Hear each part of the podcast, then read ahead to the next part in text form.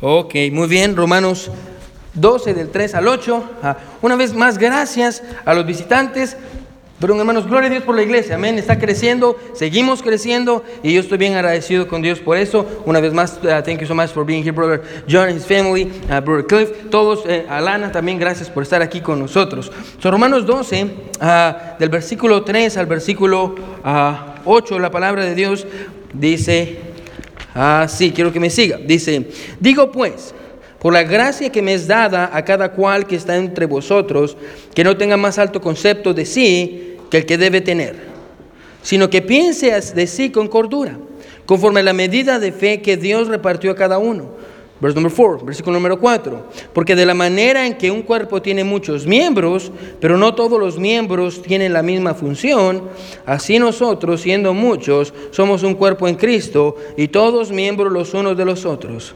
De manera que teniendo diferentes dones, según la gracia que nos es dada, si el de profecía, úsese conforme a la medida de la fe, o si al servicio, en servir, o al que enseña en la enseñanza, el que exhorta en la exhortación, el que reparte con liberalidad, el que preside con solicitud, el que hace misericordia con alegría. So, como les digo, no, no, no, ah, a simple vista no parece un texto para el Día de las Madres, ah, pero ah, hermano, yo entiendo que no solo hay mamás aquí, también hay hermanos de la iglesia, pero al final voy a hacer una aplicación para mamás.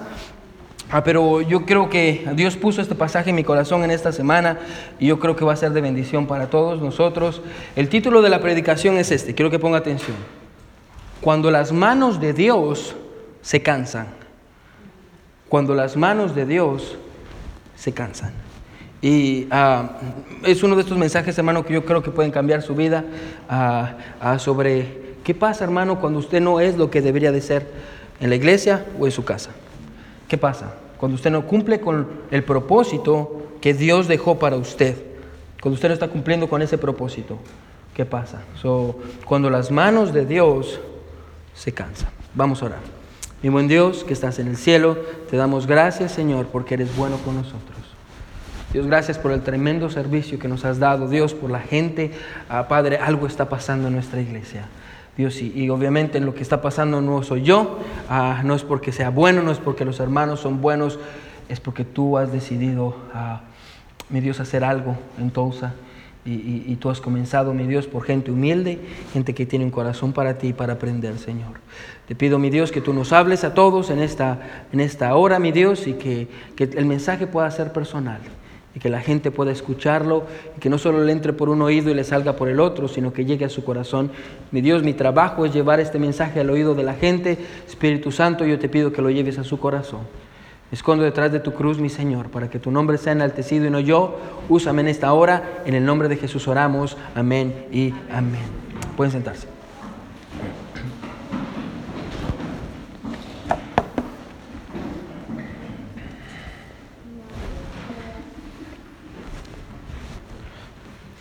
Después de la Segunda Guerra Mundial, un grupo de estudiantes se ofrecieron como voluntarios a, reconstruir una catedral inglesa que había sufrido una gran devastación. Habían tenido problemas y, obviamente se recuerda la Segunda Guerra Mundial pasó ah, y los alemanes habían ah, bombardeado esta catedral y, habían, y había quedado ah, por completo destruida. Y estos estudiantes tuvieron el corazón para ir a reconstruir dicha catedral. Mientras avanzaban en la reconstrucción de dicha catedral, comenzaron a preocuparse por una estatua que estaba afuera. Quiero que me siga. La estatua que estaba afuera era la estatua de un Jesús. Eh, usted ha ido a una iglesia católica, usted sabe, ah, probablemente ha pasado cerca de una, y, ellos estaban reconstruyendo esta catedral y, estaban intentando reconstruir afuera una, imagen de Jesús, una imagen grande, usted la puede buscar en internet, una imagen grande de Jesús, y, el problema con esta imagen es que ah, los brazos de Jesús habían sido cortados y no tenía brazos por una de las explosiones. Era necesario que tuviera brazos porque abajo había una inscripción que decía, venid a mí todos los que estáis cargados y yo os haré descansar. Entonces ellos intentaron reconstruirlo a las manos de, Jesús como ellos mejor pudieron, pero no, no, tuvieron éxito. Así que al final, después de tener un tiempo de, de meditar y de pensar, ¿cómo podemos hacer para ponerle las manos? Alguien dijo, ¿sabe qué? Dejemos la imagen sin manos. Dejemos al Jesús sin manos. Y pongamos otra inscripción abajo, cambiamos la que tiene y pongamos otra inscripción y efectivamente lo hicieron. Ellos pusieron, quitaron a, la inscripción y pusieron otra, dejaron al Cristo sin manos y la inscripción dice así, Cristo no tiene manos, sino las nuestras. Quiero decir, have hands but ours. Es lo que dice la inscripción. Y usted puede ir a buscar y, el Jesús sin manos y es lo que dice. Jesús no tiene manos y la inscripción dice, Cristo no tiene manos, sino las nuestras. Y es la verdad, hermano, de todo el capítulo 12 de Romanos. Eh, la obra de Cristo en el mundo, hermano, quiero que escuche, la obra de Cristo en el mundo se encuentra en las manos de aquellos que le pertenecemos a Él. Esas son las manos de Cristo y en ese sentido, hermano, quiero que escuche, Cristo no tiene manos sino las nuestras. Cristo no tiene pies sino los nuestros. Nosotros somos las manos y los pies de Dios en el mundo, las manos y los pies de Jesús en la iglesia. Escuche, las manos y pies de Dios en nuestro hogar. Nosotros somos la mano ah, y pies de Jesús. Y en otras palabras, yo quiero que usted entienda esto en esta mañana. Somos una extensión de Dios en el lugar donde Él nos ha puesto. Nunca olvide esto. Usted y yo somos una extensión de Dios en el lugar donde Él nos ha puesto, ya sea en su trabajo, ya sea en su casa, ya sea en nuestra iglesia. Somos una extensión de Dios en el lugar donde Él nos ha puesto. Pero la pregunta en esta mañana con la que quiero comenzar es esta. ¿Qué pasa? Cuando nosotros no somos lo que deberíamos de ser en el lugar que Dios nos ha puesto? ¿O, qué pasa cuando nosotros nos encontramos, hermano, como vimos el domingo pasado, por debajo de lo que Dios quiere para nosotros?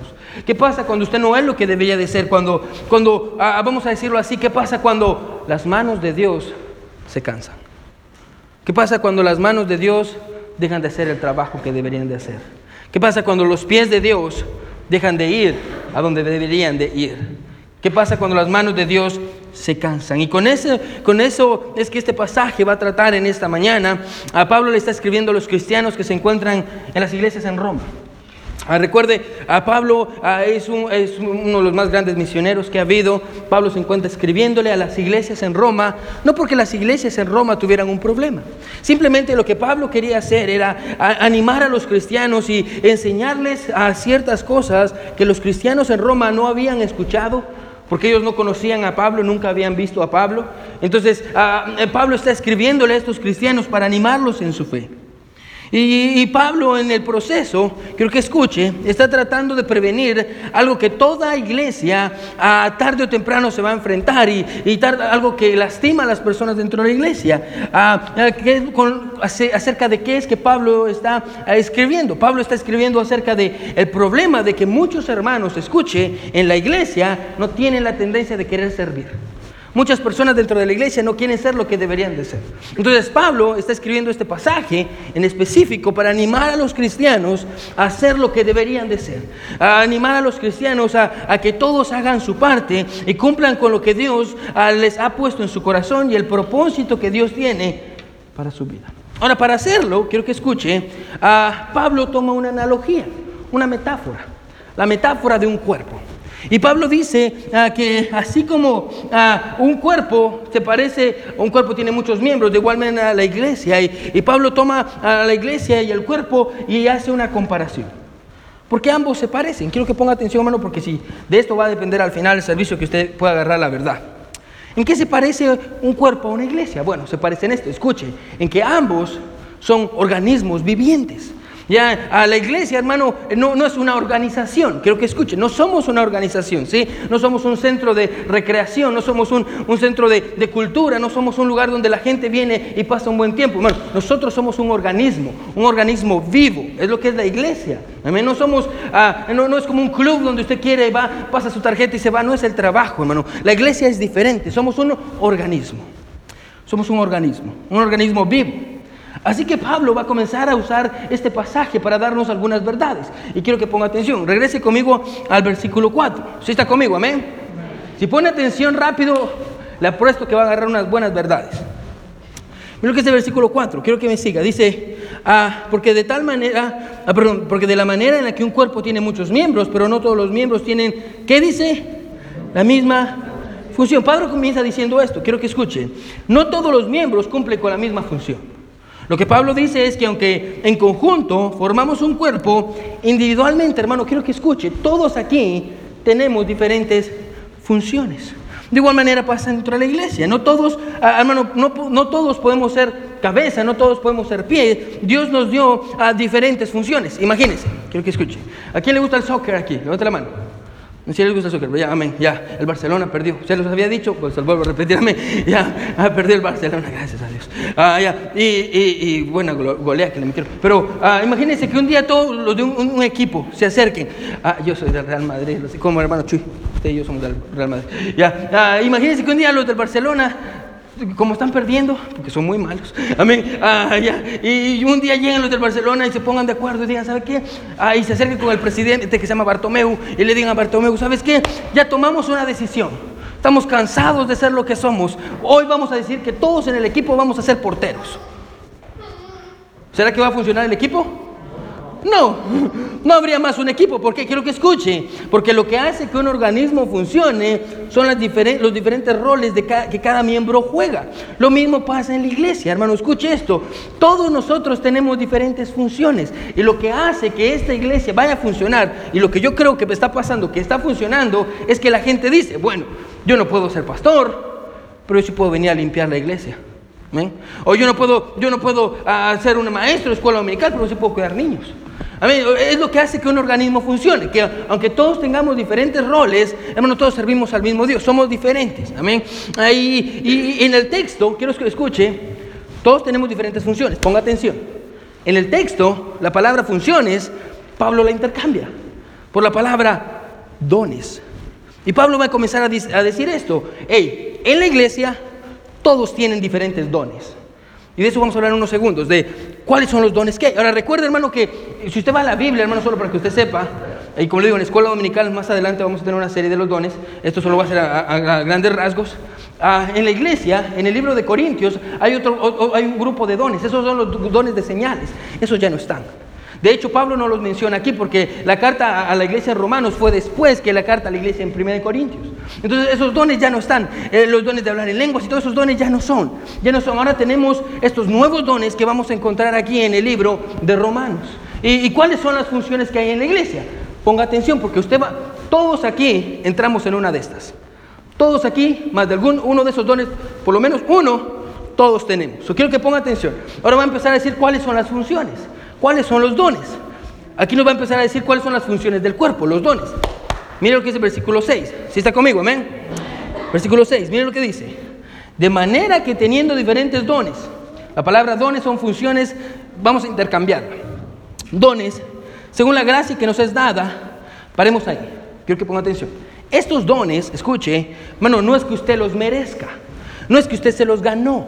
No es porque usted es muy bueno y usted dijo, ah, este don. No, estos dones son dados a través de la gracia de Dios. ¿Qué es gracia de Dios? La gracia de Dios es algo que no merecemos. Usted y yo no merecemos estos dones. Pero Dios en su misericordia dijo, ¿sabe qué? Yo quiero que usted cumpla con esta función dentro de esta iglesia. Y le voy a dar estas cualidades porque usted va a ayudar a todo el grupo de la iglesia. Solo estas van a ser las funciones especiales. Como le digo una vez más, usted va a entrar en una de estas cualidades. Usted tiene uno de estos dones, es 100% seguro. Ahora, miremos cuáles son los dones.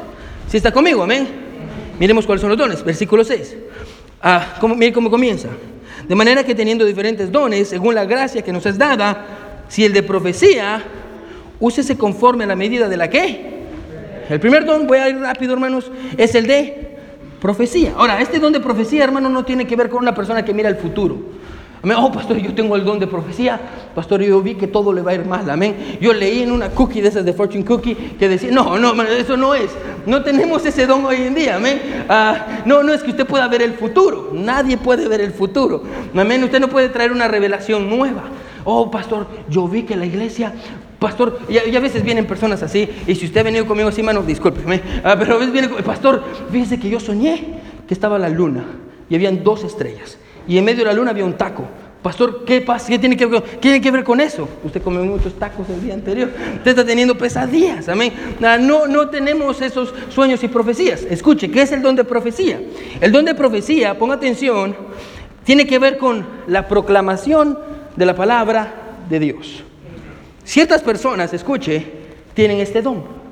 Les gusta proclamar la palabra de Dios. Les gusta predicar a otros. Personas que les gusta salir a repartir tratados, a hablar con la gente de Jesús y tienen esto en su corazón y dicen, la gente necesita saber de qué. Ahora, no estoy diciendo, ay, yo no tengo ese don, no voy a ganar almas. No, amén. No.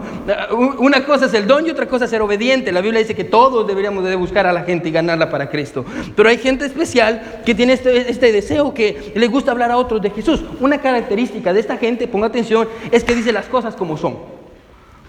No hay, no hay gris, es blanco o negro. Amén. Mi esposo, tú necesitas bañarte porque apestas. Amén.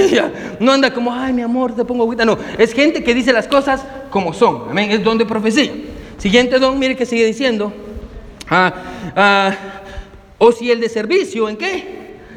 El siguiente don es el don del servicio. El don del servicio tiene que, tiene que ver con esto. Personas que les gusta servir a otros. Escuchen, no es gente que le gusta hacer cosas, porque a veces confundimos, ahí está el hermano que le gusta trapear, le gusta barrer, él tiene el don de servicio. No, este don de servicio tiene que ver con gente que sirve gente, gente que le gusta servir. Hay gente que le gusta servir a otros y, le gusta hacer cosas para que otros estén felices y, cuando mira que la gente está contenta, está contento él también y, le gusta hacer cosas y llevarle comida a la gente y ya no sabe qué hacer para agradar a la gente. Ese es el don de servicio. Gente que le gusta servir a otros. Mire que sigue el siguiente don. O del servicio en servir o el que enseña en qué. El siguiente don es el don de la enseñanza. Tiene que ver con transferencia de conocimiento. Mucha gente piensa que tiene este don. Ahora, ¿cómo sé si esta gente tiene el don o no? Muy sencillo. Todos podemos enseñar. Pero la cosa no es si todos podemos enseñar, la cosa es si la gente aprende cuando enseñamos. Amén. Si usted dice que puede enseñar, amén, y usted se para delante de la gente y está intentando enseñar algo a la gente, la gente está, Qué aburrido, amén. Usted no tiene ese don, amén. Usted no tiene ese don. El, don de enseñanza tiene que ver con esto. Son personas que les gusta conocer, personas que les gusta leer libros, personas que les gusta enseñar, que cuando enseñan la gente escucha. No, yo tengo ese don, yo creo que tengo ese don. No, la gente no se duerme mucho cuando. Algunos sí se duermen. Pero eso es, eso es pecado, es otra cosa. Pero, ah, ah, no, es el don de la enseñanza. Gente que le gusta enseñar. Es bueno, es transferencia de conocimiento. Miremos qué sigue diciendo. Otro don, ah, el, que enseña, versículo 8, el que exhorta en la qué? La exhortación. Ahora, la palabra exhortar básicamente tiene esta idea en griego. Escuche, tomar a alguien de en este lugar y traerlo a otro lugar. ¿Qué quiere decir con eso, pastor? ¿Cuál es el don de la exhortación? En otras palabras, es una persona que a través de sus palabras puede mover a otros. Ese es el don de exhortación. Una persona que a través de sus palabras puede mover a, otros. Por ejemplo, este don tiene que ver con la gente, escuche, que puede advertir, animar, fortalecer o confortar a otros. Son aquellas personas que cuando miran que alguien está mal, tienen esta necesidad de venir y decirle, todo está bien, necesita algo. No, la Biblia dice esto, animan a otros. Cuando miran que algo está mal, van y se acercan y le dicen, lo que usted está haciendo es mal, tenga cuidado. Son buenos consejeros.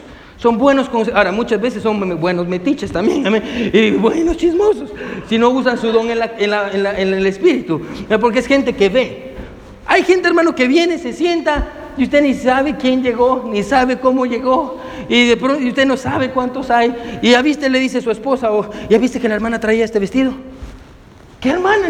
¿Qué hermana? Ni llegó a la iglesia. Bien llegó. Usted anda perdido. Pero hay gente que se da cuenta que alguien está triste, que alguien está contento. Es gente que mira y quiere ayudar. Ese es el don de la exhortación. Palabras de ánimos. Fortalecen a los caídos y confortan a los lastimados. Siguiente don. Quiero que siga. Mire lo que dice. Ah, el, versículo 8. El que exhorta en la exhortación. El que reparte. ¿Con qué? El don de repartimiento, amén. Es el don que necesitamos mucho en esta iglesia. Ah, este don tiene que ver con aquella persona que le gusta dar, amén. El don de repartimiento es con la gente que, le, que da. Eh, eh, eh, primero se da él mismo y, da. No solo da dinero, da de su tiempo. Es una persona que da. Si usted viene y se acerca y le dice, deme sus zapatos, se quita sus zapatos y se los da. Es gente que da, que todo lo que tiene lo da. No le importa si tiene mucho, tiene poquito. Usted va a su casa, él le ofrece algo bien rápido y solo quiere darle y No le importa si se queda sin nada. Es una persona que da. ¿sí? Dios le dio este don a ciertas personas, el don de repartimiento. A propósito, no ponga atención ay pastor, no, yo no tengo el don de repartimiento, por eso no ofrendo. No, eso es desobediencia, a mí eso es otra cosa, a mí eso es otra cosa. Es que no tengo ese don, por eso no, no, no, eso es otra cosa. So, miremos que, cuál es el siguiente don, ya vamos a terminar. Ah, Dice el ah, versículo 8, ah, el que preside, eh, después dice el que preside con solicitud. La palabra presidir, de donde sacamos nuestra palabra presidente, tiene que ver con liderar. Dios le dio el don a unos en la iglesia de ser líderes. Amén. Yo puedo pensar en varios, incluso a los niñitos. Amén. Usted mira a los niños. Por ejemplo, yo pienso ahorita en una Kimberly, la hija del hermano José Luis de la hermana. Ella tiene el don de, de liderazgo. Usted la mira, las niñas la siguen. Amén. Y hay hasta las bebés que no saben las bebés que están haciendo, están solo siguiendo. Amén. Usted vaya a una escuela y ponga atención. Siempre va a haber un niño o una niña al cual el resto lo sigue. Tiene el don de liderazgo. ¿Y cuál es el- en qué consiste el don de liderazgo? Consiste en que guía a otros. Cuando nadie, todos están, ¿qué hacemos? ¿Qué hacemos? Esta persona toma la, la- liderazgo y dice, ok, vamos a hacer esto y esto y esto. Y la gente lo sigue. Es el don de liderazgo. Dios le dio a algunos en la iglesia el don de liderazgo. Mire qué sigue diciendo. Vamos a terminar. Quiero que me siga. El que en la exhortación, el que reparte con liberalidad, el que preside con solicitud. Y por último, el que hace qué? Misericordia con alegría. El último don es el de misericordia. Tiene que ver, escuche esto, con tener simpatía por otros y al mismo tiempo tener los recursos para suplir sus necesidades. Son aquellas personas que siempre ven las necesidades de otros. Ponga atención, ¿sí? Porque si usted dice, ah, yo también miro las necesidades, la diferencia entre usted y la persona que tiene el don de misericordia es que no solo ve las necesidades, suple las necesidades. Amén. Porque todos vemos, oh, el hermano tal tiene una necesidad. Vamos a comernos, ¿sí? vamos a comer a la casa. Pero esta persona ve que esta persona tiene una necesidad y si esa persona no tiene, busca los recursos para ayudar. Una persona que tiene el don de misericordia. Gente que le gusta andar viendo, ah, si una persona, por ejemplo, tiene necesidad, mira a los homeless. Usted pasa en la, en la calle, usted mira que están pidiendo dinero, está como, ah, lo quieren para drogarse. No le doy nada. Pero esta gente pasa y mira que tiene una necesidad, está pobrecito, él necesita comida. Y es la persona que piensa en otros, a los drogadictos, en los alcohólicos. Y si usted conoce a hermano Camacho, hermano Camacho tiene este don. A él le gusta ayudar a la gente que es pobre, que tiene necesidades. Y el don de misericordia. Tiene un corazón por otros. Ahora, más de alguno de esos dones todos tenemos. Amén. Si usted no le quedó claro, como le digo, en un mes o dos vamos a tener una serie en la escuela dominical sobre los dones. Usted viene y usted va a aprender más. Pero todos tenemos uno de esos dones. Lo que escuche. Pero si usted nota, ponga atención, el énfasis que Pablo le está dando al pasaje no está en los dones. Si usted se da cuenta, siempre está el don y después dice otra cosa. El que reparte con liberalidad. El que hace misericordia con alegría. El, el énfasis del pasaje no está en los dones. Escuche, el énfasis del pasaje está en que usted use su don. Amén. Que usted use, en cómo usted usa eh, los dones. Una vez leí una historia de un granjero retirado en Canadá que posee la colección de violines más grande y más valiosa del mundo. Tristemente, hermano, escuche, a pesar de tener una hermosa colección, no le sirve de nada. ¿Por qué? Porque los violines no fueron diseñados para ser guardados. Los violines fueron diseñados para ser tocados. Amén. De igual manera pasa con nosotros. De nada sirve que usted diga, ah, sí, yo tengo el don de misericordia, si usted no lo usa. De nada que sirve que usted diga, oh, yo tengo el don de la exhortación, si usted no lo usa. Pablo está diciendo esto, hey, qué bueno que tiene dones, pero el punto no es si usted tiene dones, el punto es si usted los usa o no. Amén. Ah, de nada le sirve tener un don que usted no usa para la gloria de Dios. Y tal vez usted dice esto, quiero que escuche, ay, es que el pastor no me da ningún ministerio, es que porque no, no me da ningún ministerio para servir en la iglesia. En cierta ocasión alguien me dijo, en la primera iglesia donde yo fui pastor, escuche, me dijo, pastor, yo tengo el don de enseñanza, pero ya fui a ver y no hay clases disponibles para mí, entonces yo no puedo usar mi don. Yo le dije, ¿sabe qué? ¿Tiene gente cerca de su casa? Sí, gente que habla español. Sí, lo que usted tiene que hacer es esto, usted tiene que ir, ganar una persona para Cristo y empezar a disipularla y enseñarle la palabra de Dios. Así usted va a hacer su don. Amén. Quiero que ponga atención, hermano, esta es una regla en la iglesia. En esta iglesia esta es una regla, ¿sí? Ponga atención. No le damos ministerios y posiciones de liderazgo a personas que tienen dones. Le damos posiciones de liderazgo y ministerios a personas que están usando su don. Escuche esto. No espere tener un ministerio para usar lo que Dios le dio. Si usted está usando su don antes de que no, usted tenga un ministerio, oh, este hermano, wow, tiene discipulados en su casa, invita a más personas a la iglesia. Este hermano necesita estar en el grupo de liderazgo de la iglesia. ¿Por qué? Porque él ya está usando su don. Si no, no, no es porque usted sea muy bueno, muy inteligente, no. El punto una vez más es este. De nada nos sirve, escuche, tener un don que no usamos. ¿Amén? ¿Sí está conmigo? Aquellos que ya están sirviendo a otros sin tener una posición en la iglesia, y aquellos, por ejemplo, que ya están enseñándole a otros sin tener una escuela, escuela dominical, aquellos que animan y fortalecen a otros sin tener un ministerio, aquellos que ah, dan de lo que tienen por amor a otros, por amor a Dios, todas estas personas que ya usan su don son los que merecen una posición de liderazgo. ¿Sí está conmigo? Ahora, aquellos que ya están siendo las manos de Dios en el lugar donde se encuentran. Y hasta que usted no use su don para Dios en la iglesia, usted no va a sentir como que usted está haciendo algo. Ponga atención, ¿sí? Hasta que usted no use su don. Porque para eso Dios le dio un don. Hasta que usted no lo use, usted se va a sentir, ah, yo solo llego a la iglesia, me siento, me paro y me voy. Qué triste vivir así. Ahora, pastor, ¿por qué la gente no usa su don? Muy bien, muy sencillo. Pablo nos da una razón. Quiero que mire, ya voy a terminar. Vaya conmigo al versículo 3. Quiero que mire el versículo 3, capítulo 12, versículo 3. ¿Por qué? ¿Por qué, ¿Por qué la gente no usa sus dones? Ya vamos, ya vamos a terminar. Digo pues, capítulo 12, versículo 3. Digo pues, por la gracia que me es dada a cada cual que está entre vosotros, que no tenga cada, ah, perdón, ah, que no tenga más alto concepto de sí que el que debe tener, sino que piense de sí con cordura, conforme a la medida de fe que Dios repartió a cada quien el problema, hermano, escuche, por el cual la gente no quiere usar su don, no quiere cumplir con su propósito, escuche, ¿se recuerda que le dijimos, se recuerda lo que enseñé en la escuela dominical la semana pasada? ¿Cómo saber cuál es su propósito? Una fórmula de dos cosas. Número uno, saber cuál es su don y saber qué es lo que le apasiona. Los dos juntos, ¡pum! Usted va a saber cuál es su propósito en la vida. Yo le dije esto, yo descubrí que mi propósito es, es comunicar la palabra de Dios a otros. Eh, yo creo eso, yo creo que tengo el don de la enseñanza y a mí me gusta hablar. ¡Ah! ¡Pum! Oh, Dios quiere que comunique su palabra a otros. Entonces, de igual manera, ¿cómo usted encuentra su propósito para la vida? Que usted diga, ¿para qué Dios me tiene aquí? Piense, ok, este es mi don y esto es lo que me gusta hacer. Póngalos juntos y usted va a decir, ese es mi propósito. Por eso Dios me creó. Es lo que Dios tiene para mí. Así encuentra su propósito. Personas que no saben cuál es su propósito tienden a sentirse tristes, vacías, no saben para qué están aquí, porque no tienen un propósito. La mayoría de cristianos no cumple con el propósito que Dios le ha dado. Escuche esto, ponga atención, por la manera en la que piensan. Según el pasaje, el problema con la mayoría de cristianos, eh, porque no cumple el propósito, es como piensan. ¿Qué piensan los cristianos? Escuche, dos tendencias, muy, muy sencillo. Número uno, porque los cristianos piensan muy alto de ellos. Oh, yo soy líder de la iglesia. Oh, nadie me tiene que decir nada porque yo tengo el don de misericordia. Y yo, pastor, usted no sabe, pero yo voy a buscar a los hermanos y les doy que comer. Y yo, hey, cuando usted no va a servir con su don cuando usted piensa muy alto de usted. Amén. Segunda tendencia es cuando usted piensa muy bajo de usted. Ay, yo soy un gusano, pastor. Nadie me quiere. Pastor, mí cómo sufro. Soy, soy pobre, pastor. No tengo dinero, no tengo nada. Pastor, no, Dios no me va a usar. Hey, usted piensa muy bajo de usted. Amén. No tenemos que pensar muy alto de nosotros, tampoco tenemos que pensar muy bajo de nosotros. Tenemos que pensar lo que es. Dios nos dio un don para que nosotros lo podamos usar. Ahora, ¿qué pasa? Escuche, ya ahorita terminamos.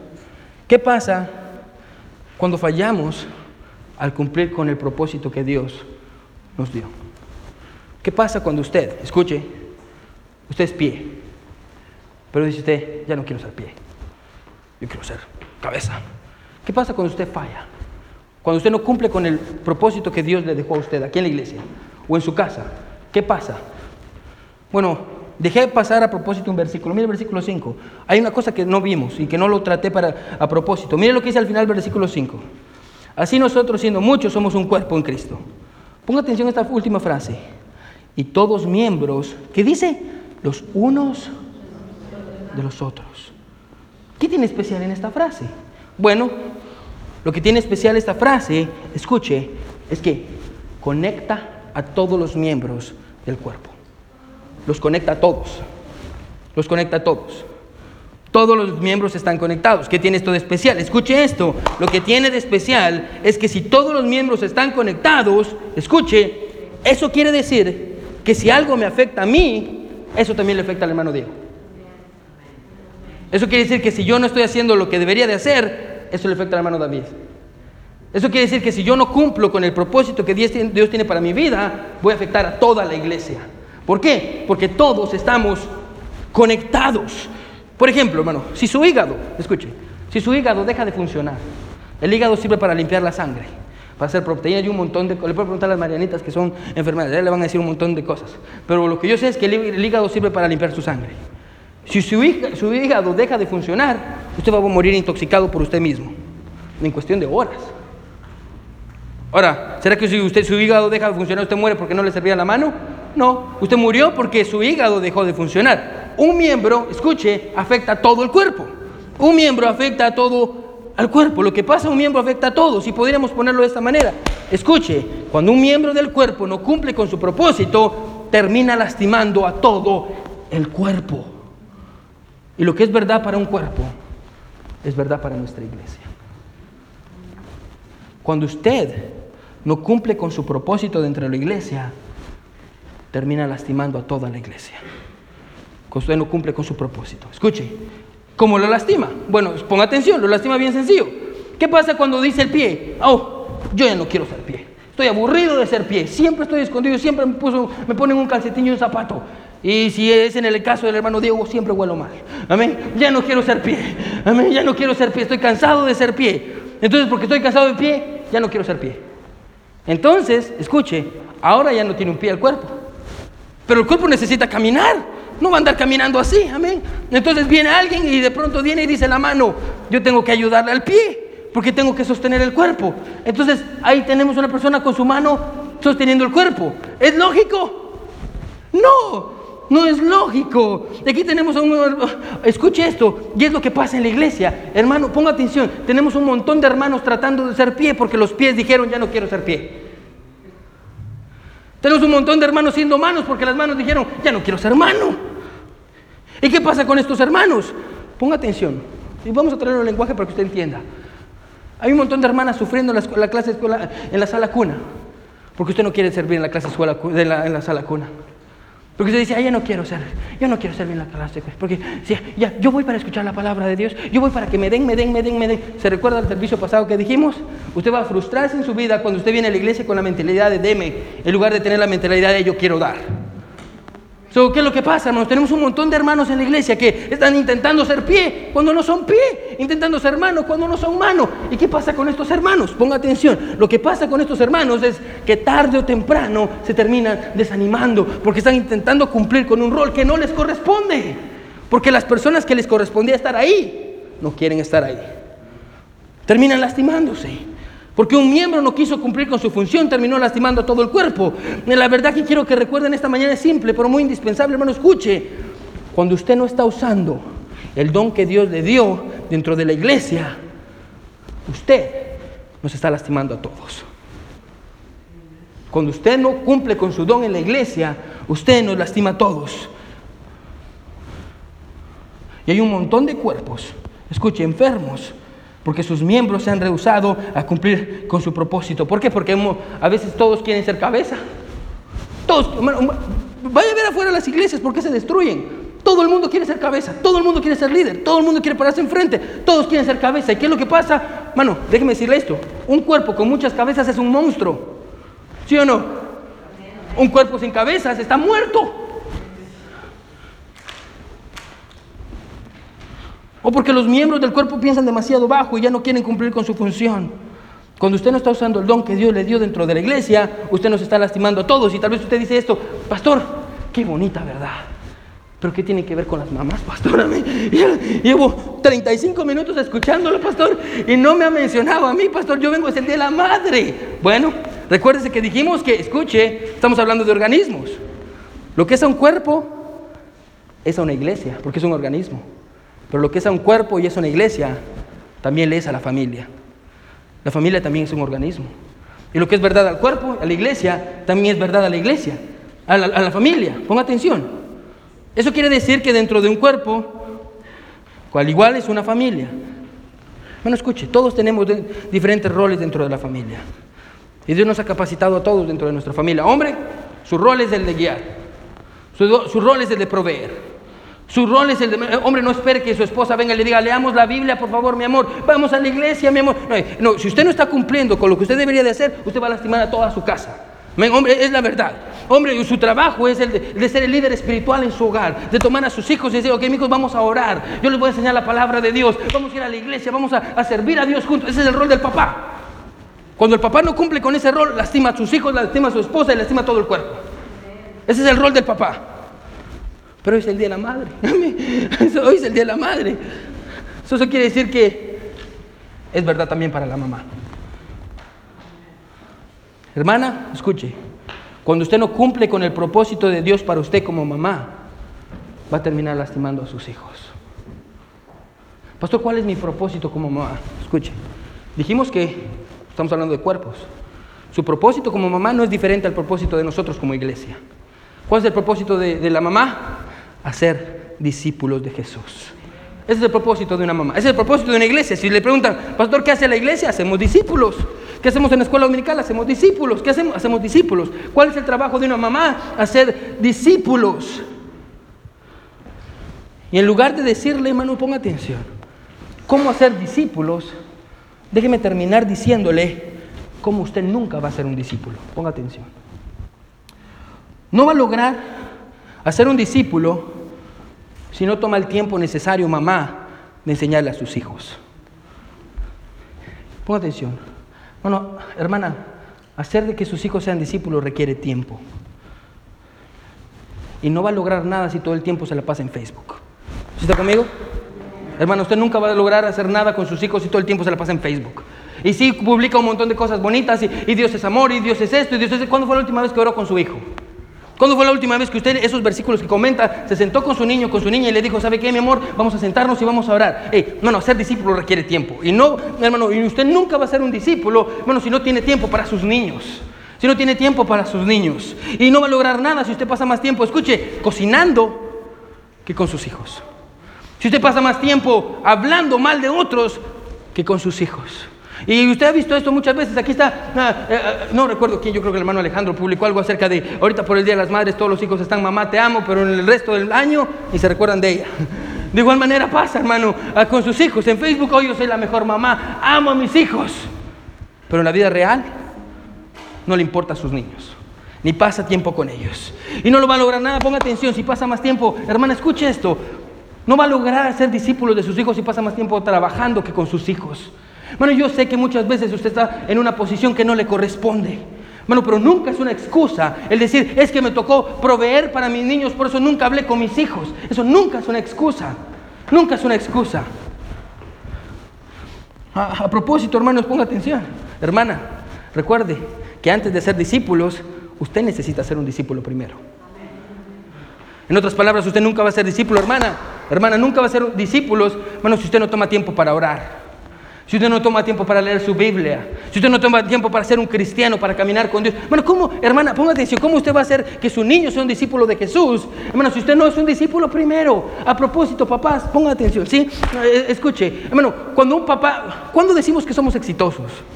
Los papás en el mundo dicen que son exitosos cuando miran que su hijo se graduó. Eso es éxito para el mundo. Nosotros somos cristianos. ¿Qué es el éxito para nosotros? El éxito para nosotros es que nuestro niño diga, ¿sabe qué, mamá, papá? Yo quiero aceptar a Jesús como mi Salvador. Mamá, papá, ¿sabe qué? Yo quiero doblar mis rodillas, yo quiero pedirle a Dios. Y cuando los problemas vengan, yo tengo un Dios en el cielo y Él me va a ayudar. Eso es éxito, que sus hijos sirvan a Dios. Eso es éxito. Eso es éxito.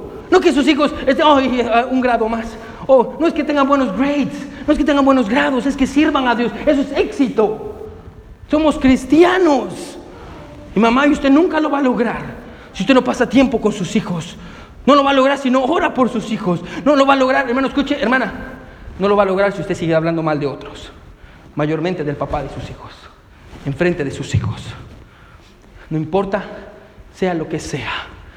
Sus hijos tienen un papá. Y ese papá merece respeto, sea lo que sea. Hermana, porque cuando usted demuestra respeto al papá de sus hijos, aunque él no lo merezca, eso dice más de usted que de su papá, que el papá de sus hijos. Nunca va a lograr nada con ellos. Bueno, no lo va a lograr. Escuche esto, si su énfasis es que saquen buenos grados, sino que tengan una vida espiritual. Bueno, la verdad es para todos en la iglesia. Yo creo que nadie puede decir, pastor, Dios no me habló a mí. Recuerde la verdad. Si usted no está cumpliendo con el propósito que Dios le dio en su vida, usted va a lastimar a otros. En la iglesia y en su casa. Dígame con esta pregunta. ¿Usted está cumpliendo con el propósito de Dios para usted? Si no, en la iglesia. Si usted no tiene hijos, en la iglesia. Si usted es hombre, en su casa también. ¿Usted está cumpliendo con el propósito de Dios aquí en la iglesia? ¿En su hogar? Pastor, es que mis hijos ya están grandes. Hermano, usted nunca deja de ser mamá. Sus hijos tienen 40 años, sí, pero usted todavía es mamá. Y usted todavía puede mandarles un texto. Dícele, mi hijo, estoy orando por ti. Mi hijo, I love you so much. ¿Ah? Usted nunca deja de ser mamá. ¿Usted está cumpliendo con su propósito? Porque si no cumple con su propósito, usted está lastimando a alguien. Y hoy necesita arrepentirse. Todos con los ojos cerrados y cabeza inclinada, nadie viendo. Cuando usted no cumple con el propósito de Dios, usted va a terminar lastimando a alguien